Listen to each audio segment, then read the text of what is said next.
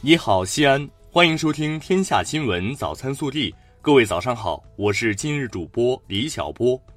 今天是二零一九年五月二十六号，星期日。首先来看今日要闻。我省印发关于做好中小学生课后服务工作的指导意见日前出炉，意见明确了是否参加课后服务由学生家长自愿选择，课后服务结束时间原则上不晚于十八时。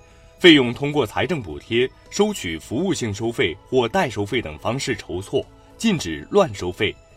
课后服务可提供延时托管和开展集体活动，禁止课后服务变相为集体教学或集体补课。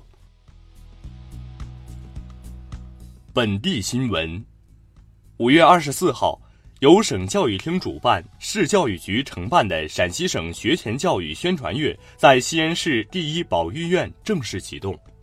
五月二十五号，首届六芒星中以科技合作高峰论坛暨 CIC 中国西北国际科技创新中心授牌仪式在西安高新国际会议中心举行。本次活动以“创新合作，共赢未来”为主题，以 CIC 中国西北国际科技创新中心为载体。助力提升大西安创新驱动力，实现城市的高质量发展。五月二十四号，西安航天基地在深圳与华为公司签订人工智能产业中心建设合作合同，双方将在人工智能、云计算、智慧城市及相关领域展开深入合作。二十五号。团省委、省财政厅、省人力资源和社会保障厅等单位联合启动第七届“创青春”陕西省青年创新创业大赛，即日起至六月中旬，参赛项目可通过大赛官网“陕西青年就业创业服务网”在线报名。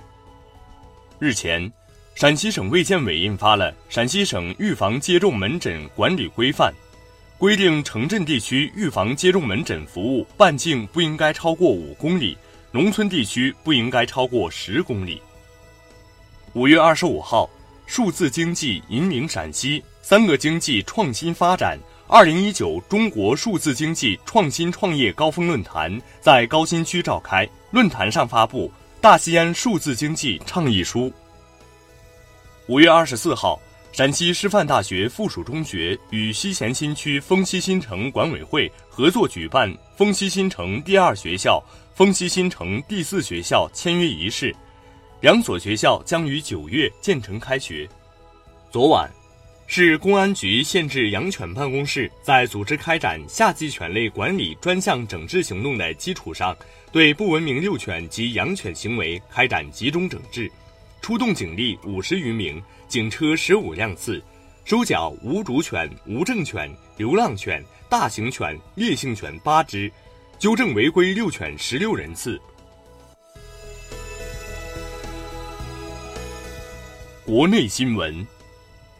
日前，全国妇联、中央文明办、共青团中央、教育部、民政部、文化和旅游部、国家卫生健康委员会、国家广播电视总局等八部门下发。关于庆祝二零一九年六一国际儿童节的联合通知，对今年的六一活动作出具体部署。为贯彻落实《中华人民共和国车辆购置税法》，财政部、国家税务总局日前发布公告，明确关于车辆购置税有关具体政策。公告自二零一九年七月一号起施行。联合国二十四号举行授勋仪式。将联合国和平勋章授予中国军人张其曼和端木洞林，以表彰他们为联合国维和事业做出的贡献。日内瓦时间五月二十五号，世界卫生大会通过了包含起源于中国的传统医学的国际疾病分类第十一版。历经十年努力，中医药正式接入国际主流医学这一分类体系。记者从山东荣成市委宣传部了解到。五月二十五号十六时许，一艘福建籍货船在山东龙岩港港区发生二氧化碳泄漏，造成八人死亡，原因正在调查中。二十五号，南京市消防救援支队公布南京金鹰失火原因，经初步调查，南京金鹰起火原因为金鹰中心 A 座九楼装修改造工地的施工人员在拆除油烟机设备过程中违规动火作业，引燃可燃物。同时，金鹰董事长王恒发函向南京市民致歉。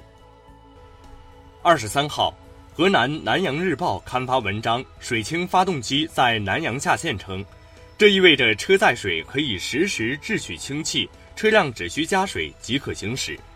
针对此说法，涉事企业董事长称明年想推向市场。南阳市发改委主任回应，不存在出资四十亿元支持企业。二十五号，广东鹤山市人民检察院以涉嫌故意伤害罪批准逮捕犯罪嫌疑人陈某文。经查，二零一九年五月十七号凌晨。犯罪嫌疑人陈某文因生活琐事与其妻子姚某发生口角，后用拳脚对姚某实施殴打。经法医鉴定，被害人姚某伤情达到轻伤一级。目前，该案正在进一步侦查中。近日，武汉二十岁艾鑫因车祸去世，父母决定捐献孩子全部器官。经专业判断，他的心脏、肝脏、肺脏、左右肾脏和两只眼角膜。都符合捐献标准，与登记在册的七位等待移植的患者成功匹配。暖新闻：二十三号，新疆伊宁市一名两岁幼童从五楼坠下，正在停车的二十八岁小伙托尼可·图尔干别克听到周围人呼喊，徒手接住坠楼幼童，因冲击力较大，他被砸晕过去。经治疗，幼童无大碍，托尼可也基本痊愈。孩子家人说会一辈子把他当亲人。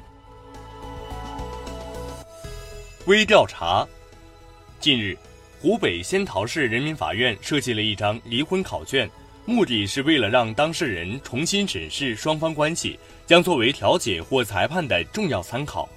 负责人表示，目前还没有做了试卷就不想离婚的夫妻，对离婚考卷你支持吗？更多精彩内容，请持续锁定我们的官方微信。明天不见不散。